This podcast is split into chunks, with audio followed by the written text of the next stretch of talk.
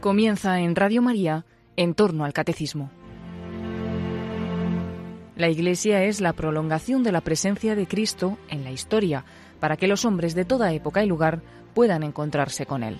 Por ello, y como complemento vivencial del tema de la Iglesia, que el padre Luis Fernando de Prada está explicando en su programa sobre el catecismo, les estamos ofreciendo en varios sábados diversos testimonios de personas que han encontrado a Jesucristo en la Iglesia. Hoy van a poder escuchar el testimonio del padre Ramón Miranda, más conocido como el padre Pachús. Dio su testimonio dentro del programa de Radio María Hay mucha gente buena.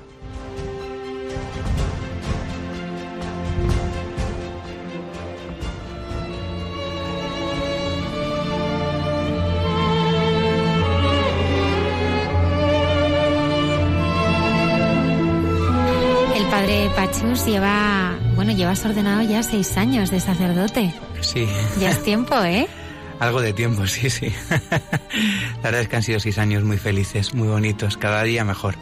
Y la Sí. misa es cada día más estupenda, así que es algo ganando. ¿Y el Señor es el más bueno o no? Eso es verdad. Sí. Eso le decía el joven rico a, a Jesús, ¿no? Le- Y Jesús le preguntaba, ¿pero por qué me llamas bueno? Si nadie es bueno, sino solo Dios, ¿no? Y yo creo que pues es un poco lo que descubro cada día, ¿no?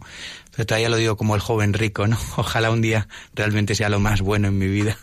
Todavía compiten muchas cosas, pero mi deseo es que no haya nada que compita con Jesucristo. Padre Pachus, ¿cómo era tu vida de pequeño?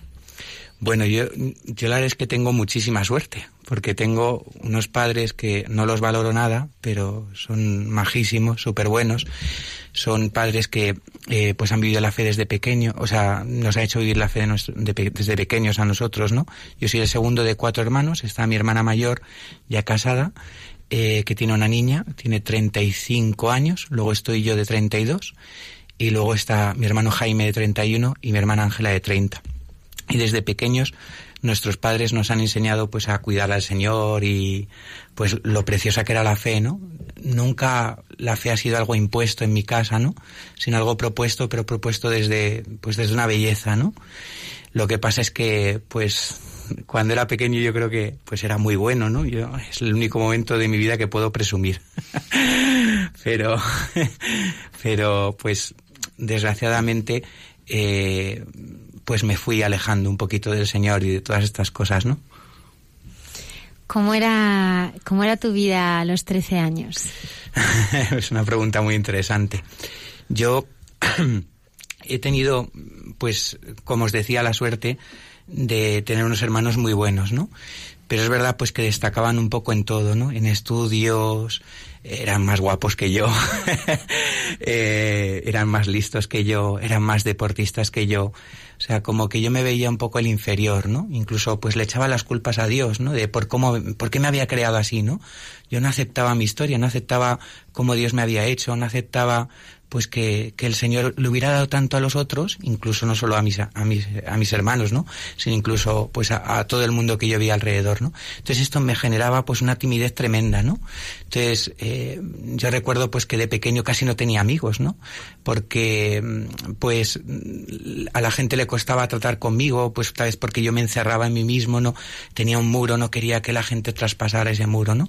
Entonces esto pues me hizo enfadarme con Dios, ¿no? Dejar a Dios de lado, eh, echarle las culpas, echarle en cara, murmurar contra él y al final pues llegó un momento en el que pues creía que no existía, ¿no? Porque no podía existir alguien que me quisiera, que no me, que no me quisiera, ¿no? Y pues a los 13 años, eh, un poquito antes, me cambiaron de colegio, un colegio religioso, mis padres pensando que tal vez eh, esto me podía ayudar, ¿no? Y es un colegio en el que solo duré tres meses, ¿no? un colegio en el que pues se me dio mucho cariño, pero yo no sabía aceptarlo, ¿no? Entonces, bueno, pues preocupados, pues me, echaron del colegio y me, me echaron, me, me recomendaron ir a un reformatorio que estaba en Sigüenza, en la provincia de Guadalajara. Y pues eh, eh, yo llegaba allí con dos problemas, ¿no? El primero es que eh, yo nunca había repetido. Entonces todos los que estaban allí habían repetido dos o tres veces. Entonces si yo tenía 13 años, pues todo el mundo en mi clase tenía 15, 16 años, ¿no? Y, luego que yo llegaba después de Navidades, ¿no? Yo recuerdo el primer día en Sigüenza, claro, yo no había visto tanta, yo soy de Madrid, yo no había visto tanta nieve en mi vida, unas estalactitas de hielo tremendas y tal, y llego allí asustado, asustado, ¿no? Porque, mm, pues porque no conocía a nadie, ¿no? Ya en ese momento, pues em, había empezado un poco con alguna rebeldía, algunas cosas, eh, pero estaba pues realmente asustado, ¿no? Y, y todo el mundo se conocía ya, ¿no? Y yo, pues yo no, no, no conocía a nadie, ¿no? Y los primeros días pues fueron bastante tristes porque nadie se acercaba a hablar conmigo, eh, todo el mundo me dejaba de lado, me miraba raro, eh, y bueno, pues, pues la verdad es que fue un, o sea, viví los primeros días un poco con miedo. Primero porque es un internado, ¿no? No has salido de tu casa en tu vida, pues sabes los fines de semana, ¿no? pero pues era un internado donde se llevaba chavales con muchísimos problemas, ¿no? Problemas con drogas, problemas con delincuencia, problemas con cosas con padres, con cosas así, ¿no? Eh, y yo la primera semana que, estuve allí lo pasé fatal porque a un chaval le dieron una paliza tremenda, tremenda, y bueno, pues estuvo casi un mes en el hospital, o sea, entre cuatro le estuvieron pegando y tal, ¿no? Y claro, yo me asustaba, ¿no? Porque yo, pues era un macarrilla en ese momento, pero yo no llegaba a esos límites, ¿no? Yo, yo no, no, pues como mucho me había quejado a Dios, ¿no? Es verdad que en, en el otro colegio me habían echado por razones, pues no, pero, pero yo no había, yo no había visto drogas todavía, ¿no? Eh, en mi vida yo no había visto, pues las cosas que vi allí, ¿no? No sé, muchas historias. ¿De qué te alimentabas en esa época? ¿Qué era lo que a Pachus le hacía feliz? Bueno, a mí me hacía feliz eh, el pues el reconocimiento de los demás, ¿no? Yo era esclavo del que dirán, ¿no? O sea, el tema de la moda, el tema de la música, todas estas cosas, eh, las aficiones que yo tenía en ese momento, pues me acuerdo que me, me refugiaba, ¿no? En, en, en, las cosas que yo veía en la sociedad, ¿no? En ese momento estaba como muy marcado lo que se llamaban antiguamente las tribus urbanas, ¿no? Entonces, a mí me empezó a gustar mucho eh, el, el monopatín, ¿no? El skate, y no se me daba del todo mal, entonces empecé a patinar y esto me empezó a llenar, pues, de, de muchos amigos, ¿no? Una cultura, pues, en el que el graffiti, el hip hop, el skate, todo eso, pues parecía como que, que, daba mucha importancia, ¿no? Lo que pasa es que era, eh, no digo para nada que los skaters sean falsos, ¿no? Sino que el mundo en el que yo me vivía era un poco falso, porque todo el mundo vivía con caretas, ¿no?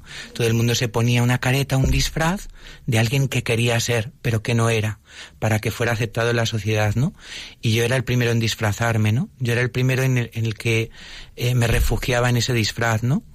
Y entonces no había relaciones de profundidad. Yo me daba cuenta de que lo que ya había vivido en mi hogar eh, no era lo mismo que yo vivía en ese ambiente, ¿no? Pero a mí me importaba tanto lo que la gente dijera de mí que, que, que, me daba igual, ¿no? Yo veía que por fin yo era valorado, el valor que ya había visto que la gente había dado a mis hermanos era el que yo tenía, pero claro, era todo un disfraz, yo realmente no me mostraba tal y como era, ¿no?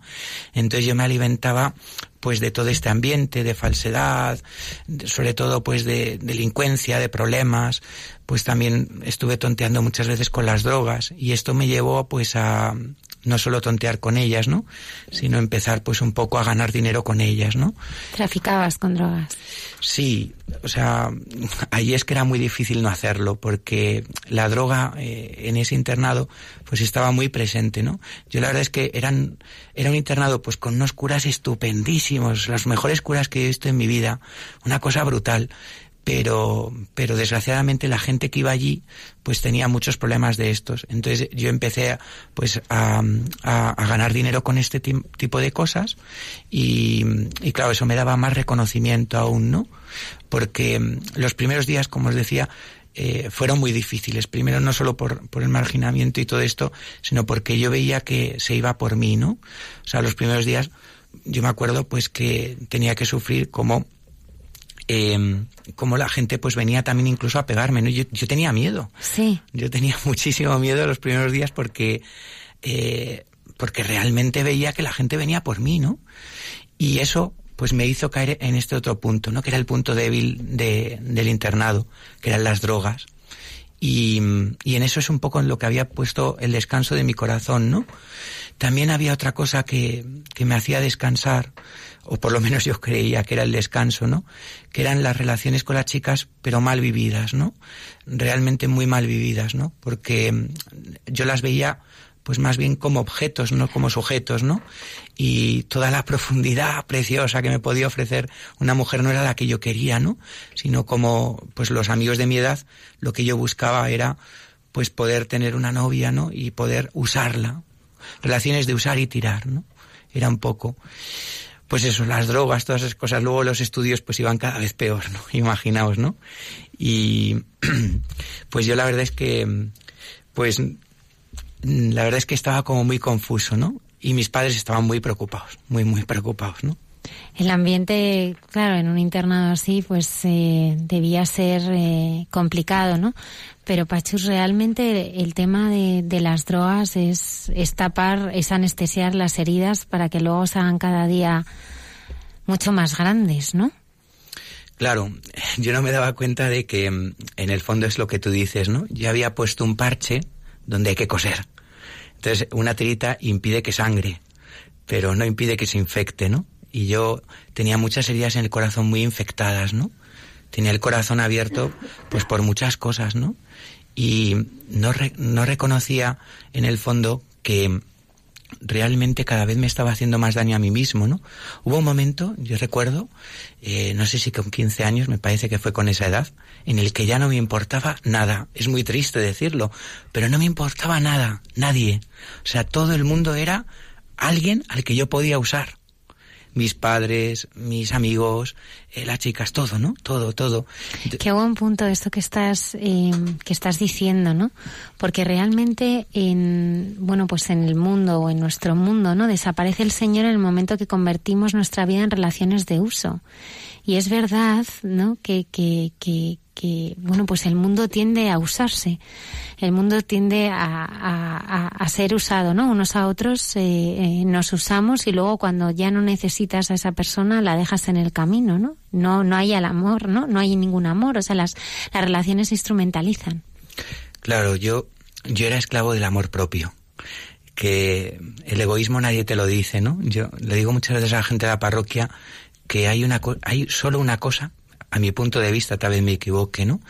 Que no vende el mundo. Todo lo demás casi lo puedes encontrar en el mundo. Pero hay una cosa que solo ofrece Jesucristo, que es la humildad, ¿no? No, no vas a ninguna tienda y de repente dices, aquí te venden humildad, ¿no? No, porque la gente desprecia eso. La gente desprecia el último lugar, desprecia ser el último. Y yo en ese momento lo despreciaba, ¿no? Lo sigo despreciando ahora. Todavía me falta mucho para convertirme, ¿no? Pero pero es verdad que ahora por lo menos hay un deseo en mí, ¿no? Y Dios que me había otorgado siempre pues ese último lugar, yo lo despreciaba, porque yo creía que en el fondo donde estaba escondida la felicidad era en el primer lugar, en ser el primero en todo. Entonces, el amor propio era lo que, lo que se escondía en mí, ¿no? Lo que pasa es que, claro, esto tú no lo puedes decir en alto, porque tú en el fondo te tiene, tiene, tiene que parecer que, que a la gente le importas, ¿no? Y que te importa la gente, que te importan los con los que te relacionas, ¿no? Pero en el fondo no era así, ¿no? En el fondo todo el mundo existía en mi vida en la medida en la que se me pudiera dar algo si esas personas dejaban de ofrecerme algo, ya no existían en mi vida, ya no eran concebidas en mi vida, ya no, no las quería, ¿no? Las despreciaba. Y esto, pues me hizo caer en muchos problemas, ¿no? Yo recuerdo, pues, que eh, mis padres en este momento, pues, eh, eran muy distintos a mí, ¿no? Eh, yendo hacia Sigüenza íbamos siempre, cogíamos el, auto, el, uy, el autobús, el tren en San Martín, ¿no? Y me acuerdo pues que el viaje era pues con todos los compañeros del colegio y tal, ¿no? Íbamos los fines de semana de permiso a casa y luego ya el, el domingo volvíamos por la noche, ¿no? Y bueno, pues tonteando, eh, pues un poco eh, a que no hay narices a tal, a que no hay narices a porque en el fondo era eso, ¿no? Era todo el rato demostrarle al otro, demostrar que tú eras más que el otro, ¿no? Y me acuerdo que un amigo me tentó, ¿no? Y me dijo, a que no tienes narices ahora mismo a pintar todo el tren lleno de grafitis, ¿no? Y yo me acuerdo que cogí un Edding y un spray que tenía en, en la mochila y empecé a pintarlo todo, ¿no? todo el vagón. Con la mala suerte, o mejor dicho, buena suerte, de que me pillaron Y entonces, bueno, imaginaos, ¿no? En, en el reforma, en el internado, eh, pues llega el director, que era un sacerdote, don Alfonso, muy majo, luego he tenido relación con él, y bueno, pues me empieza a decir que, que cómo se me ocurre hacer esto, que le han dado un chivatazo, que hay cosas de drogas, que sabe que yo estoy metido, que no sé qué tal, ¿no? Y me acuerdo, mis padres, ¿no? Me dice, mira, el castigo es que se lo digas a tus padres, ¿no? Yo hacía años también en el otro colegio en el que me pues en el que me habían echado, yo no había sido capaz de decírselo a mis padres, ¿no? Porque todavía pues existía ese ese ese respeto, ¿no? hacia la figura paterna que yo tenía, ¿no? Aunque ya os digo que mis padres todavía no contaban nada de mi corazón, ¿no? Pero yo no era capaz de partirle el corazón a mi madre, ¿no? Y me dijo, tienes que decírselo. Y llamé Claro, mi madre sorprendía a las once de la noche llamándole cuando se suponía que tenía que estar en la cama, ¿no? Me acuerdo que mi madre llorando, mi padre en el otro teléfono, todavía no existían los teléfonos móviles, todo en teléfono de casa, tal. Y me acuerdo que me dijeron que les dijo el, director, tenéis que venir el viernes, ¿no? Y hay una imagen que nunca se me va a olvidar, nunca. Y es, bueno, yo una tensión todo, toda la semana pensando, Dios mío, mi padre me cruza la cara.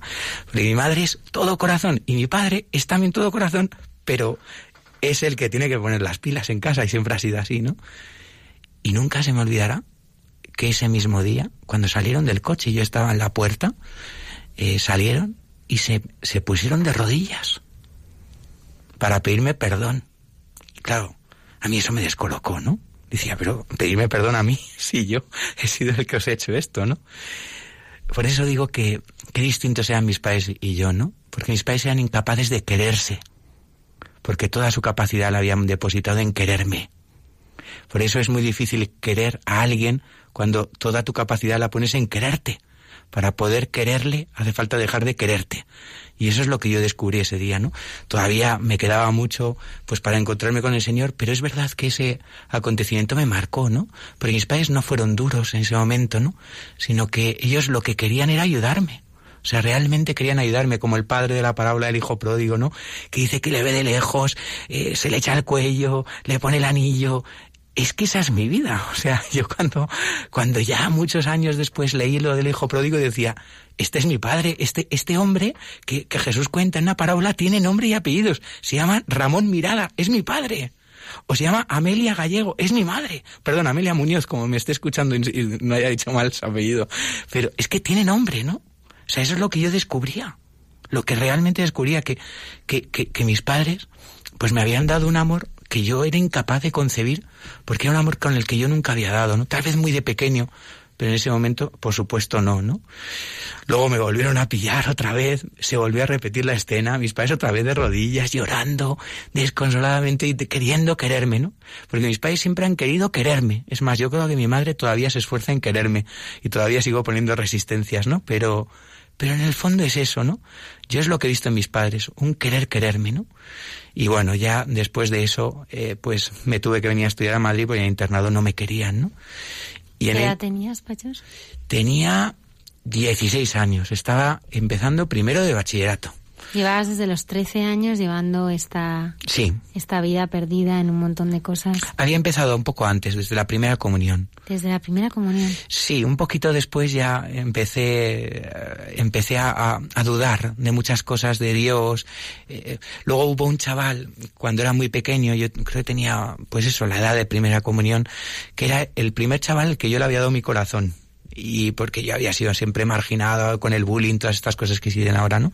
Sí, de pequeño en Sí. Y este, por, también por mi timidez, yo era gordito, bajito, poco inteligente, ¿no? Ahora ya veis lo guapo que soy, que luego el señor va mejorando. No, hombre, no. Inteligente. No, la inteligente no. Te digo yo que un patán. Pero bueno, el señor que es muy bueno, como dice este programa, pues el más bueno es el señor, ¿no? ¿Por qué? Porque me quiere, si es capaz de quererme a mí, entonces tiene que ser bueno, ¿no?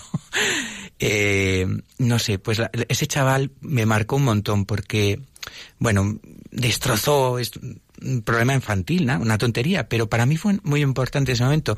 Destrozó un, un, un, trabajo que llevábamos un año haciendo, ¿no? Y entonces me echó las culpas a mí. Yo, yo, yo, fui incapaz de defenderme, pero no, no tanto porque no quisiera defenderme, sino porque era incapaz de concebir la traición en un, en un chaval al que yo le había dado mi corazón, ¿no? Yo creo que ese fue el momento en el que me separé de Dios. Y no sé si tendría nueve o diez años. Pero me acuerdo que en ese momento dije, o sea, no sirve de nada querer. Porque si esto es lo que se te devuelve por querer, yo no quiero el amor. Yo lo que quiero es quererme. Yo veo que a la gente le va muy bien si se quiere. Pero cuando quiere a alguien, no le va bien. Entonces, ese fue mi proceso. Y con 16 años acabé en este otro colegio, ¿no? Y pues seguía con los mismos problemas. Eh, em, y entonces ahí me volvieron a pillar con temas de drogas, ¿no? Y ahí pues me volvieron a echar. Ya mis padres no me iban a aceptar en ningún colegio más. ¿Qué tomabas, eh, Pachus? Bueno, yo sobre todo era hachís y marihuana. Y luego he tonteado con otras drogas, ¿no? eh, es verdad que las otras eh, ha habido una cosa que siempre me ha dado mucho respeto, ¿no? Que es la heroína. Al final la droga es como es como como una pelota que va cayendo cuesta hacia abajo, ¿no? No tiene vuelta atrás, ¿no? O sea, realmente todas esas heridas las tienes, ¿no? Y yo parece mentira, pero las sigo teniendo, ¿eh? O sea, todavía me sigue costando cuando veo a alguien por la calle, porque todavía existe una adicción y llevo 15 años sin tomar nada, ¿eh? Pero es verdad que todavía existe esa adicción, sí, sí, existe esa herida, ¿no? Y es una herida en la carne que uno tiene siempre. Pero es bonito ver cómo el Señor también te va dando fuerzas de superarla, ¿no? Pero, pero ya os digo, es como una rueda que va cayendo y, tú no te vas dando cuenta. Además, claro, la gente dice que los porros es el, la droga que menos, eh, menos importante es. pues para mí es la más importante. Pues para mí es la más importante. Yo no conozco a nadie, y tengo muchos amigos y algunos que acaban, han acabado en sobredosis, no conozco a nadie que haya probado la heroína que no haya empezado con un porro. Nadie. Nadie. No conozco a nadie que haya seguido, que, que, que, que, ahora mismo esté con problemas de cocaína que no haya empezado con un porro. Nadie. De verdad. Por eso a mí es la droga que siempre más miedo me ha dado.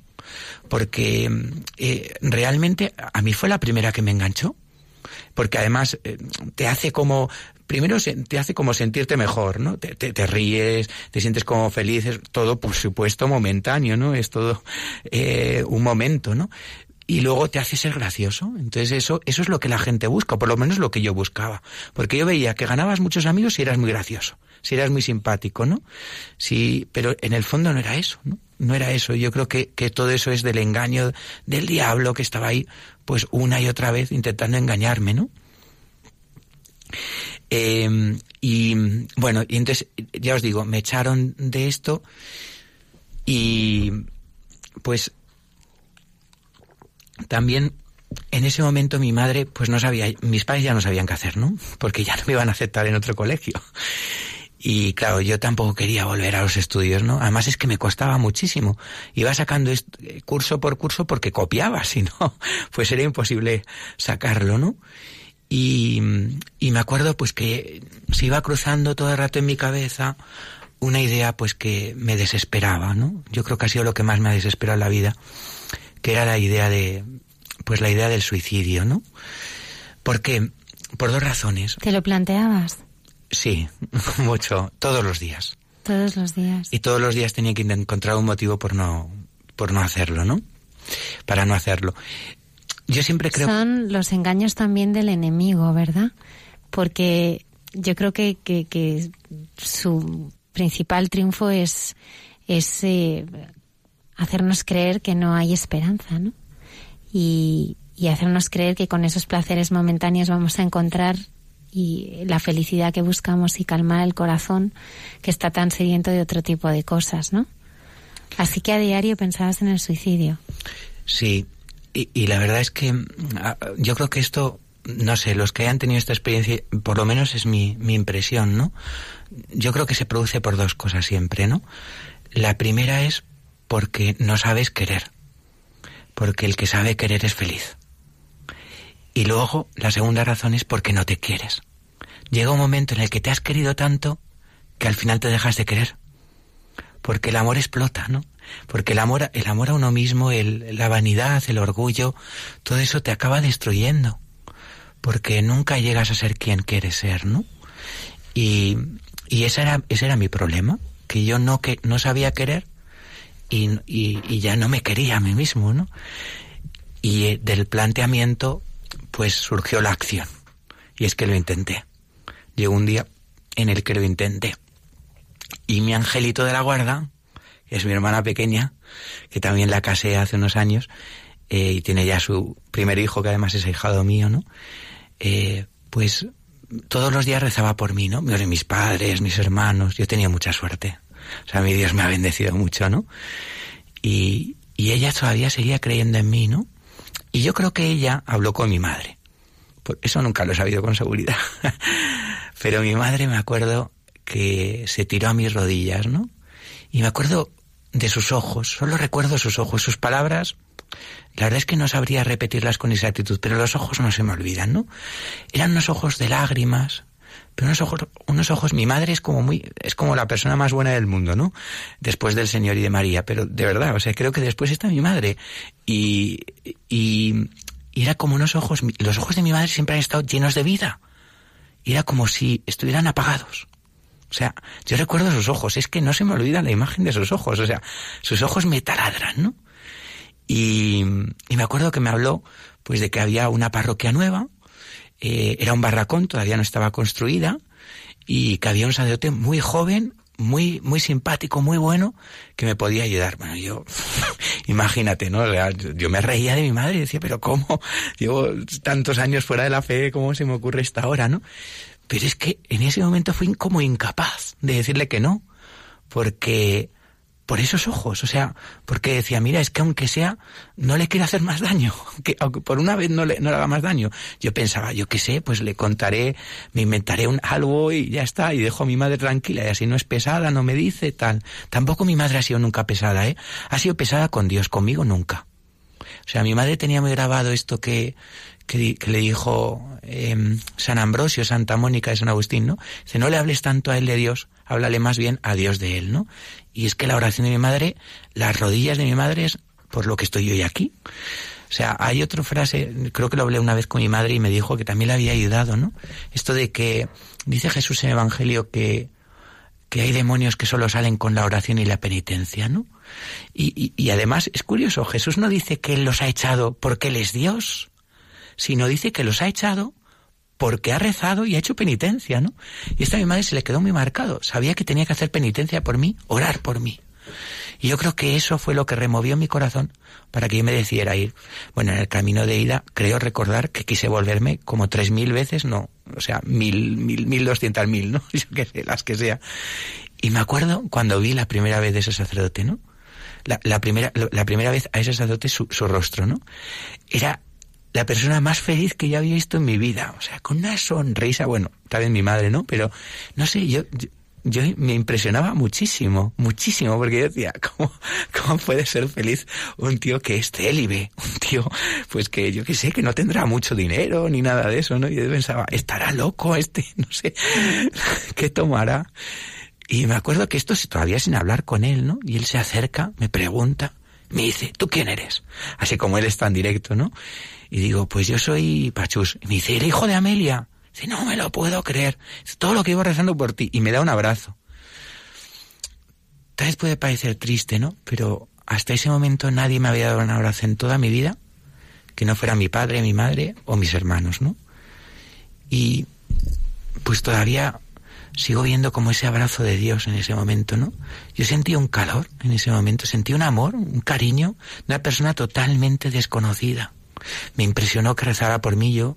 Todas esas cosas como que no me las imaginaba. Yo, mi concepción sobre la iglesia era horrible. Yo en el internado había hecho cosas a los curas horribles, horribles. Pues digo que son curas tan buenos, ¿no? Yo en el internado una vez cogí un crucifijo, lo lancé al suelo, lo partí en, en yo que sé, mil pedazos y con perdón me puse a orinar encima. Todo por hacer daño a un sacerdote. Y claro, mi impresión sobre los sacerdotes era pésima, ¿no?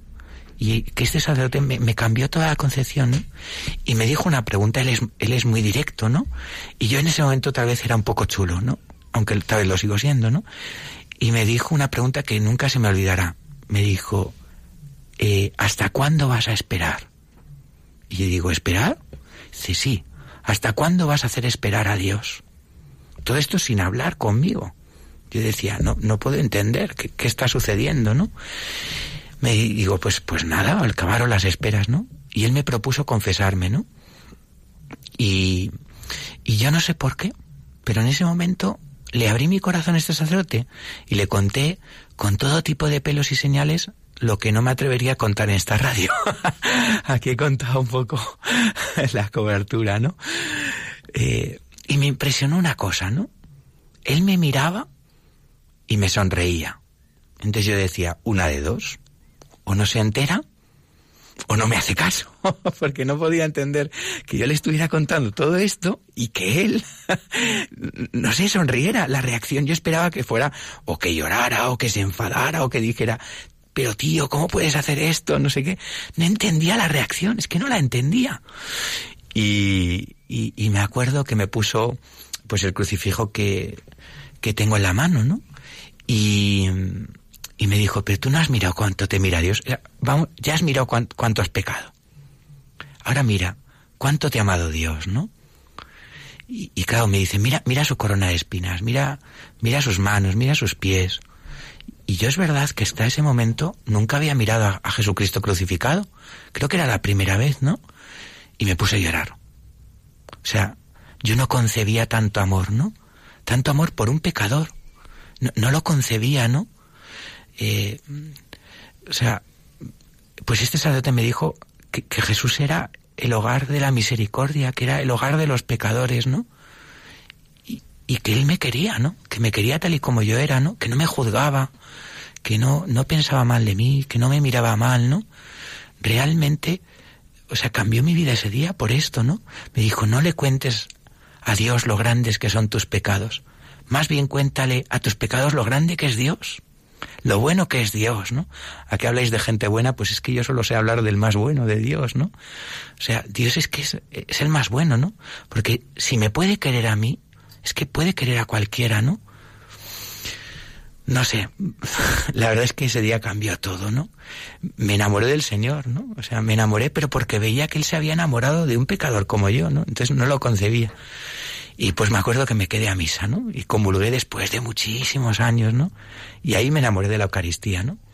Y todo, todo era como, como, como un regalo, ¿no? O sea, de repente que descubra a la Virgen María, otro regalo más, ¿no? O sea, como Jesús quería darme todo, o sea, realmente es que se quería quedar sin nada, ¿no? Yo lo valía todo valía hasta la última gota de su sangre. Entonces, no sé, o sea, bueno, lógicamente fue difícil dejar todo lo de las amistades. No porque no quisiera dejar las amistades. ¿Cómo empezaste? Porque eso entiendo que es un proceso, ¿no? Buah, es muy difícil. claro, o sea, tienes este encuentro con este sacerdote y cómo, o sea, cómo el Señor, eh, pues va actuando en tu vida y sobre todo yo creo que, que, que cambiando tu corazón, ¿no? Pues lo primero es que el sacerdote me tuvo que dejar dinero. porque tenía alguna deuda, ¿no? Cosa que a mí también me impresionó. Puede parecer una tontería, pero a mí me, impresionó eso muchísimo, ¿no? Luego, este sacerdote eh, empezó conmigo una dirección espiritual, ¿no? Que yo creo que también eso me salvó de mucho, ¿no? Y luego, pues él me aconsejaba y tal. Pero es que hubo varios momentos en los que mis amigos querían ir a pegarle. Entonces a él le daba igual. O sea, a él le merecía la pena que yo estuviera en la iglesia, ¿no? porque veía a Jesús tan feliz, siempre me decía eso, ¿no? Veía a Jesús tan feliz desde que tú estás aquí. Y claro, yo, yo concebir que yo podía ser la felicidad de Dios, ¿no? O sea, jamás se me podía haber pasado eso por la cabeza, ¿no? Decía, pero ¿esto qué es? O sea, yo soy la felicidad de Dios, pero esto, esto ¿de qué, de qué va, no? Digo, pero vamos a ver, ¿estamos hablando de mí o estamos hablando de otra persona, no? Y eso me empujaba, eso me empujaba a querer dejarlo, ¿no? Yo entendí que yo a mis amigos no les podía evangelizar en ese momento, ¿no? Yo quería que descubrieran a Jesucristo, pero yo estaba tan débil que no podía. Y si yo quería dejar drogas, cosas, amistades, primero tenía que hacer un corte, ¿no? Entonces lo primero que fue fue cortar radicalmente, pero eso claro, me supuso muchas broncas, muchas peleas, algunas veces pues vinieron a pegarme, cosas de estas, ¿no? Yo no estaba en un club social, no es ahora me, ahora estoy y ahora me voy, ¿no? No. Pero claro, vieron un momento en el que yo ya estaba perdido, ¿no? O sea, que no había nada que hacer conmigo. Y al final me acabaron dejando en paz, ¿no? Y pues yo empecé a descubrir pues una comunidad que es la iglesia, ¿no? En ese momento éramos cuatro gatos, en mi parroquia era un barragón, entonces eh, yo me relacionaba con ellos, ¿no? Recuerdo que empezaba a ir a misa diario, luego este sacerdote consiguió que me readmitieron en el colegio, acabé terminando los estudios, ¿no? Y yo veía que cada vez Dios me quería más, ¿no? Más y más y más. Esto había sucedido en diciembre del año 2001. Y lo que pasó en mayo del año 2002, es decir, seis meses después, era inconcebible. Y es que yo un momento, pues sentí que Dios me llamaba a ser sacerdote. Entonces, claro, yo descuadrado por todos los sitios, ¿no? Porque además es que Dios no me había dejado mucho tiempo para que le conociera, ¿no? Me había dejado seis meses. Entonces, claro, yo estaba, pues estaba muy, muy enamorado de él, pero no, no, no, me imaginaba que en ese sentido todavía seguía concibiendo pues que mi vida sería con una mujer, ¿no? Pero ya desde un plano cristiano, con muchos hijos, yo soñaba con ser como mi padre, querer, querer una mujer como había visto a mi padre que era mi madre, ¿no? No sé, todas esas cosas, ¿no? Yo pensaba que me había vuelto loco. Es más, cogí el teléfono a las dos de la madrugada, llamé a este sacerdote y le dije, me he vuelto loco, mira lo que me ha pasado. Y este sacerdote con una paz tremenda me dice, ya lo esperaba. Dice, pero vamos a ver, pero si es que, pero si tú me conoces, pero mira de dónde me has sacado, ¿cómo lo puedes esperar, no? No me lo podía entender, no lo podía entender, ¿no? Me acuerdo esa mañana contándose a mis padres, mi madre llorando, claro. Mi madre ya no podía concebir que estuviera en la iglesia, mucho menos tener un hijo sacerdote. Le había tocado el gordo. Y a mí me hace la gracia la gente que echa la lotería, ¿no? La gente lo que tenía que hacer era rezar y te tocaría el gordo. A mi madre le tocó, pero por rezar, no por echar la lotería, ¿no? Le tocó el gordo de verdad, no sé. Así es como lo he visto yo siempre. Y mi padre igual, mis hermanos igual. No sé, todo un descubrimiento. Yo no sabía lo que era un seminarista, no sabía lo que era un sacerdote. Me acuerdo de la primera vez que vi un diácono. Claro, yo veía a un, un hombre con alzacuellos, le pido confesarse y me dice que no puede porque es diácono. Diciendo, ¿esto qué es? ¿Esto será una secta o algo así? Esto es rarísimo, ¿no?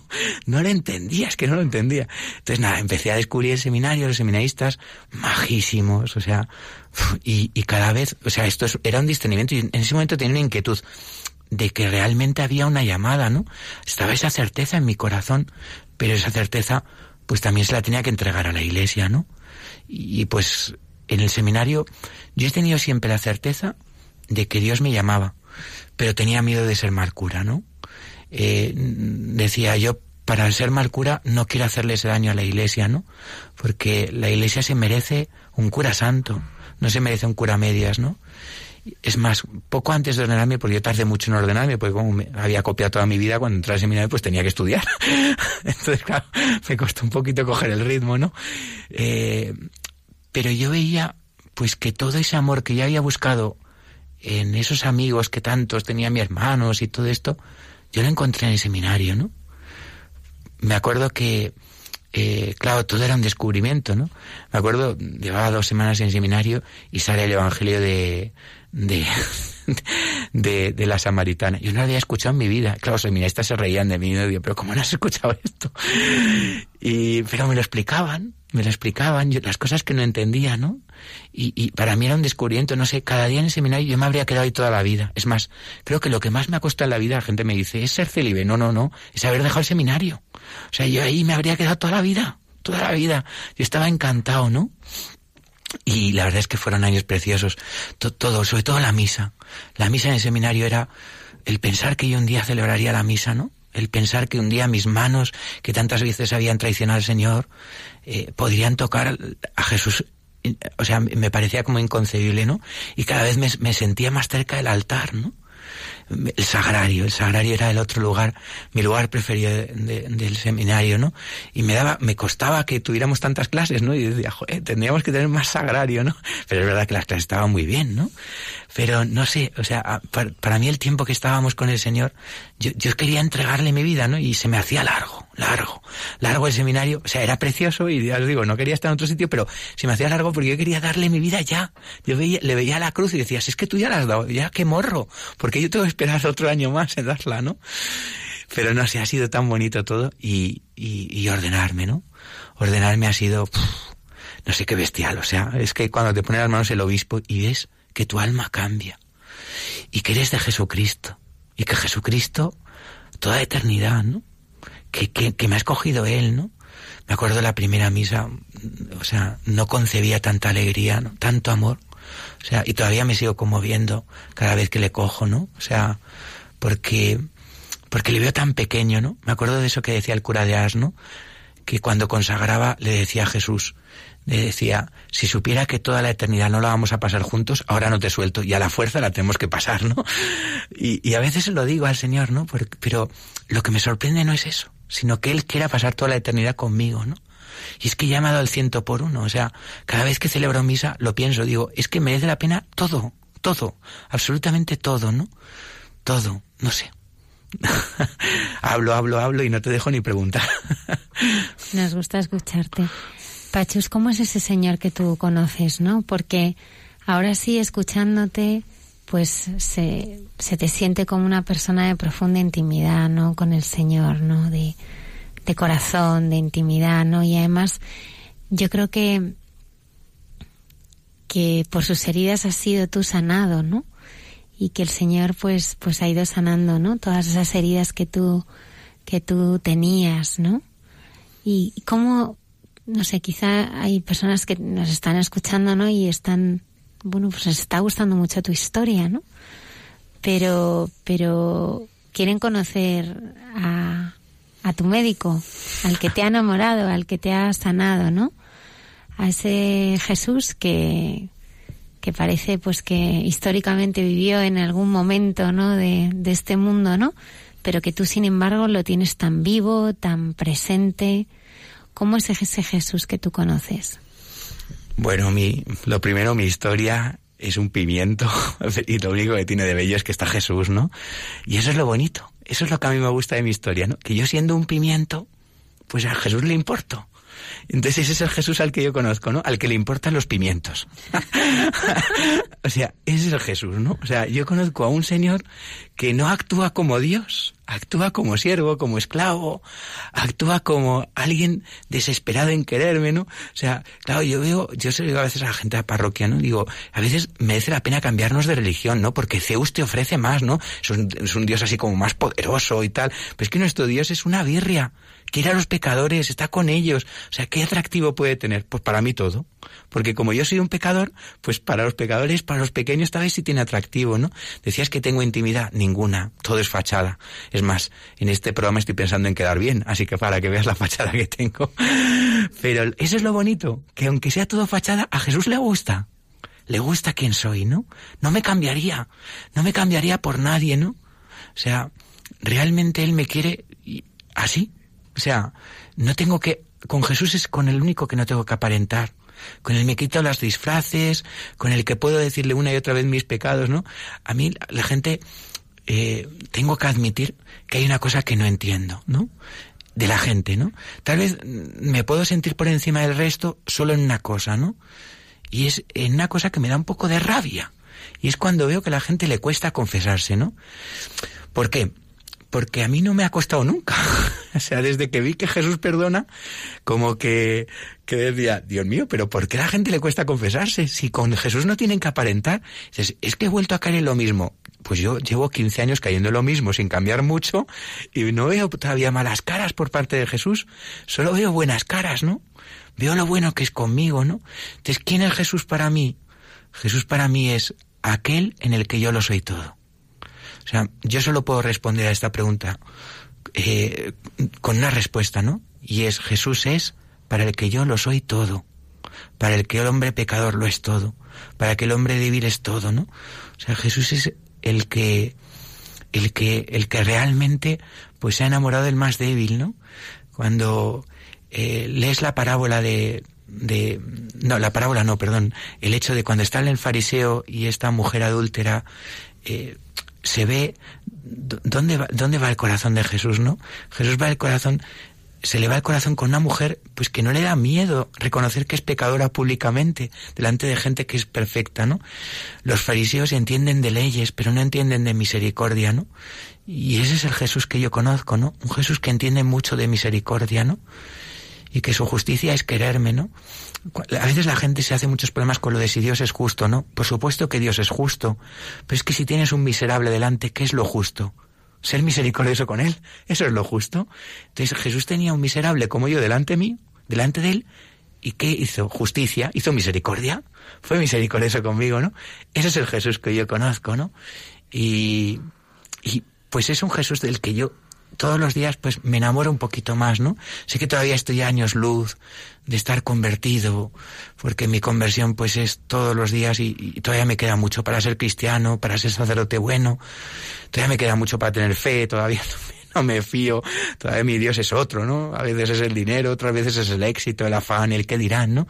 Tantos dioses tengo, pero es verdad que hay un Dios que veo que es el mejor, ¿no? Y que me encantaría quererle. no sé. Pachus, y, y hablabas de dejar de quererte y querer a los demás, ¿no? Con esa herida cuando eras pequeño, ¿no? Ahora es cómo es tu, tu relación con, con los demás, ¿no? Porque yo creo que ahora, pues también el ser sacerdote, el ser, bueno, pues laico, ¿no? dando un testimonio con su vida de, que cree en Jesús, de que quiere vivir conforme a lo que es su voluntad, pues no es lo que se lleva, al contrario, ¿no? Es objeto de muchísima persecución. ¿Y cómo podemos amar? Amar a los que nos hacen daño, a los que nos traicionan, a los que nos han hecho daño.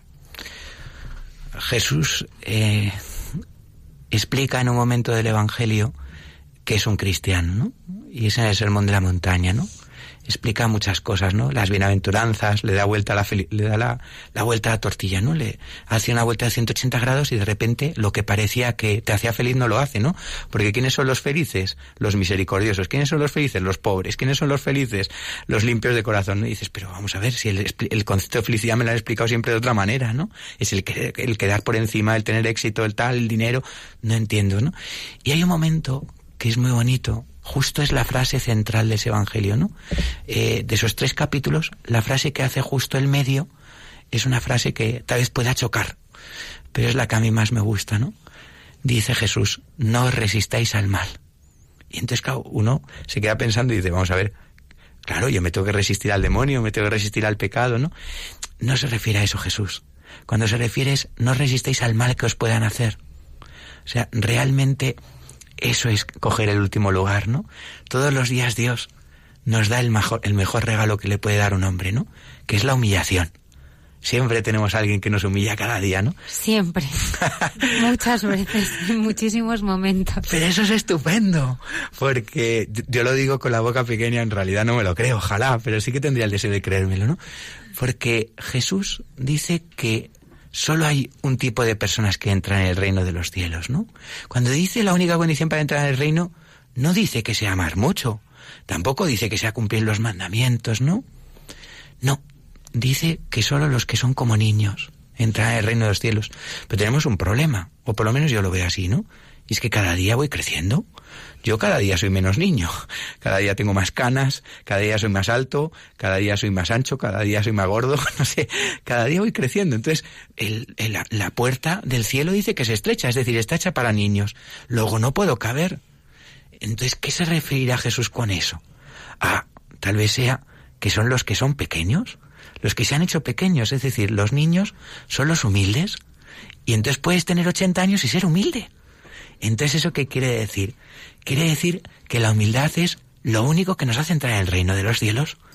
Y eso a mí me ha hecho muchas veces pensar, porque la humillación es lo que te hace humilde. Luego, en el fondo, que te humillen es una pasada cada día, porque lo que te están haciendo es santo, te están haciendo para el reino de los cielos. Entonces yo creo que cuando estemos en el cielo, tal vez esto, no sé si es una herejía lo que digo, pero creo que cuando estemos en el cielo habrá una mesa, y entonces yo estoy convencido de que el que va a servir es Jesús. Eso lo tengo muy claro.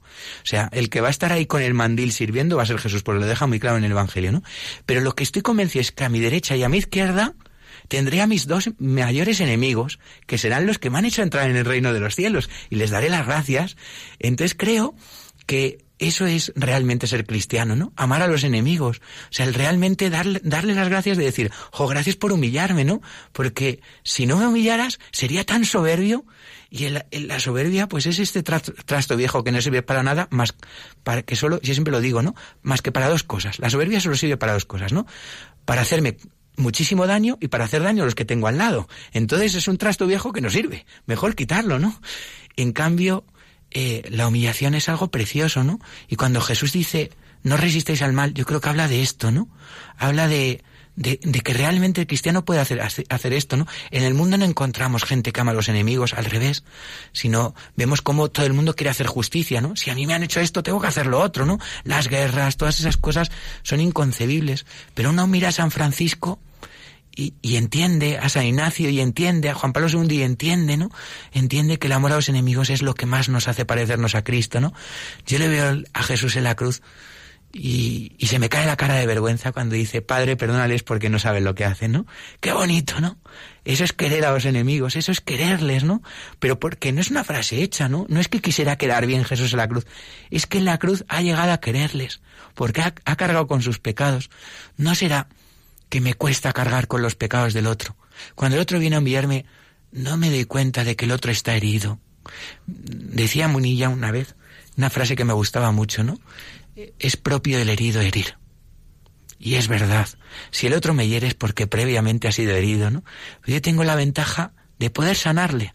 Yo hiero mucho a Jesús, pero él no pierde un solo tiempo en herirme. Todo el tiempo que pierde es en, en sanarme, ¿no? Él quiere sanar mis heridas, mi corazón, ¿no? Y yo veo que la vida del cristiano es esto, ¿no? O sea, ¿cómo quiere uno ser cristiano? Ojo, cuando uno ve que alguien ama a sus enemigos, ¿no? Porque eso sí que no lo encuentra en el mundo. Ahí sí que no ve a otro hacer lo mismo, ¿no? Y yo eso sí, sí es lo que yo deseo en el corazón, ¿no?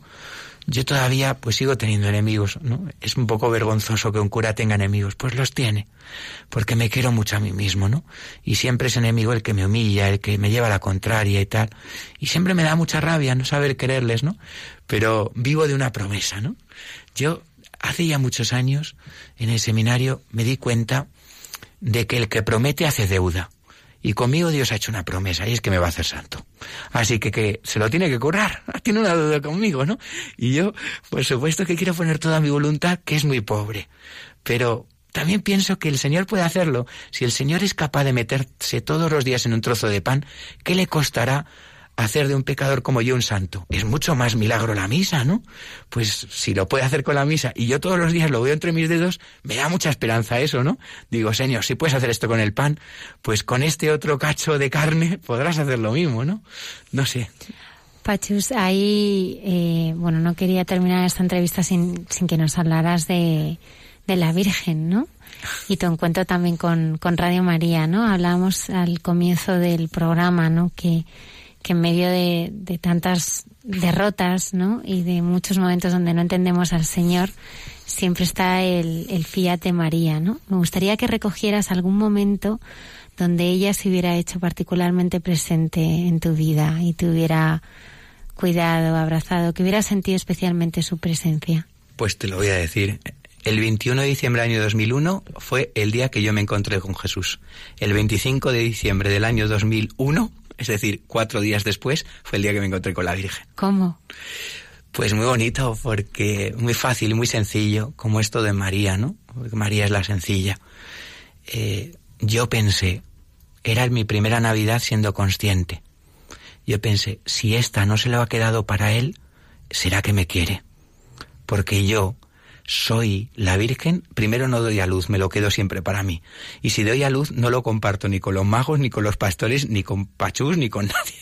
Me lo quedo para mí. Entonces, ¿será que me quiere, no? Entonces ya ese día me enamoré de ella. Dije, si ella ha sido capaz de darme lo que yo no, no quería compartir con nadie, yo pensaba que el Señor tenía que ser para mí y ya está, no hay para nadie más, ¿no? Y, y luego ha habido muchos momentos, ¿no? En el seminario he tenido la suerte eh, pues de que yo entré el día de los arcángeles, ¿no? Y Gabriel, eh, pues es el arcángel de María, ¿no? Entonces, yo a mí lo considero también un día un poco mariano, ¿no? Por lo menos a María le gustaría celebrar ese día, ¿no? Porque tienen una relación muy bonita Gabriel y él. Y luego, pues siempre he querido celebrar mi primera misa en, en, Día de la Virgen, sábados la dediqué a ella, María junto a la cruz de Jesús. Luego me ordené el Día del Pilar, que para mí eso siempre ha sido muy bonito, ¿no? El Día de la Virgen. María ha estado como presente en todo, ¿no? Luego mi, mi parroquia, mi primera parroquia de sacerdote ha sido la Inmaculada, ¿no? Que yo le digo muchas veces a gente a parroquia que tenemos que hacernos merecedores de tal título, ¿no? Que no todas las parroquias del mundo tienen eh, la suerte de tener una titularidad de María, ¿no? Digo, pues que está muy bien tener una titularidad de San Francisco, San Juan Pablo II, lo que sea, pero, joder, que tenemos que presumir, ¿no? Que en nuestra parroquia se quiere a la Virgen, ¿no? Porque, porque tenemos la titularidad de María. Y luego hay otro momento muy importante en mi vida, ¿no? Y es, eh, pues poco antes de ordenarme, ¿no? Eh, porque yo pensé que tal vez podía ser que, que hubiera hecho un poco ídolo el sacerdocio, ¿no? Es decir, me acuerdo que me vino esta pregunta, ¿no? Dice, si ahora mismo Dios te dice, no te ordenas y te casas, claro, yo tenía ya todo comprado, ¿no? Los alzacuellos, el, cáliz de mi primera misa, todo es la ilusión de mi vida, ¿no? Y, y, yo pensé, jo, tengo que entregar el sacerdocio, porque si no, no se lo he entregado todo a Jesús, ¿no? Y pensé en María, ¿no? María, cuando, cuando, cuando hace la pregunta, eh, piensa, tengo que entregar también la virginidad. ¿No? Cuando está ahí en el, en el Fiat, ¿no? Como diciendo, joño, no quería entregar mi virginidad, ¿no? Pero la iba, la iba a entregar, ¿no? Que al final el Señor no se la pide. Y, y, y, fue como un gran ejemplo para mí. O sea, ella me enseñó a entregar también, pues, mi, mi, mi celibato, mi sacerdocio, donde yo había concebido mi vida, ¿no? Pero, pues los primeros años de sacerdote fueron un poco duros, ¿no? Fueron preciosos, o sea, no, no digo duros en el sentido de que no fueran bonitos, o sea, todos los días era más bonito pero sentía como que, que la alivión de la parroquia, del afán pastoral, de todas estas cosas que te van engañando muchas veces el demonio, pues sentía realmente pues que iba perdiendo la vida interior, ¿no? Entonces, pues me topé con Radio María, ¿no? Y Radio María, pues ha sido una bendición. Es más, yo de verdad que si hubierais visto el día de los 18 cumpleaños vuestro en mi parroquia, parecía un locutor de radio, porque yo estaba diciendo a la gente, es un día importantísimo para la iglesia, tenemos que celebrar esto, no sé qué. Digo, no sabéis el bien que ha hecho Radio María, por lo menos en este cura. Digo, pero nosotros, es que, digo, no os podéis imaginar, tal. Intento decir a la gente, Radio María muchas veces ha venido a parroquia, eh, Mónica, la Entre Amigos también ha venido a hacer un programa en directo. No sé, yo este programa lo había escuchado más veces, o sea, que es curioso, ¿no? Que me encuentro ahora mismo aquí, ¿no? No sé. Entonces fue como también otro momento de la Virgen, ¿no? Porque más que la radio, yo creo que ha sido la Virgen, ¿no? Yo veo la Virgen tan presente en esta radio, ¿no? Y aunque no os lo creéis, me hacía ilusión venir aquí, no tanto para hablar, sino para ver vuestra capilla. Porque pensaba, ¿ves? Desde ahí María debe de controlarlo todo. Es la productora. la productora de la emisora, la directora de todos los programas y ella es el motor de todo. Pues, ah, pues quería ver, quería ver la imagen de la Virgen desde la que rezáis todos los días y por supuesto a Jesús en el sagrario, ¿no? Pero quería, quería verlo por mis, con mis propios ojos, ¿no? Tenía muchas ganas de venir al estudio por eso, ¿no? Y realmente yo creo que María es pues la que mueve todos los corazones, ¿no? Eh, yo, eh, todos los sacerdotes tenemos un lema cuando nos ordenamos, ¿no? Yo me puse una frase de, San Pablo a los Corintios, muy gustosamente me, gastaré y me dejaré desgastar por vuestras almas, ¿no? Eh, porque sentía que era pues lo que hace el Señor, ¿no? Y lo que pues también tiene que hacer el sacerdote, ¿no? Mirando al Señor. Pero quise poner una segunda frase, ¿no? Para tener presente a María, ¿no? Y puse justo esto, ¿no? Lo que me acabas de preguntar. María, en tu fiat pongo mi sí al Padre, ¿no? Porque yo en su sí me atrevo, en el mío no. Pero como ella es madre, pues también pienso que puede hacerlo, ¿no? Que ella es capaz de hacerlo, ¿no? Y pienso que, pues que ella podrá hacer este gran milagro en mí, ¿no? Padre Pachus, vicario parroquial de la Inmaculada Concepción de Alcorcón, Getafe, ha sido un regalo que hayas compartido este testimonio con, con todos nosotros. Muchísimas gracias. Muchas gracias a vosotros y de verdad que rezaré por vuestro programa y por todos los oyentes a los cuales hoy he ofrecido la misa por vosotros y gracias por vuestra paciencia y soportarme. Así finaliza en Radio María el programa En torno al Catecismo, como complemento vivencial del tema de la Iglesia que el padre Luis Fernando de Prada está explicando actualmente en su programa sobre el Catecismo de la Iglesia Católica, les estamos ofreciendo en varios sábados diversos testimonios de personas que han encontrado a Jesucristo en la Iglesia.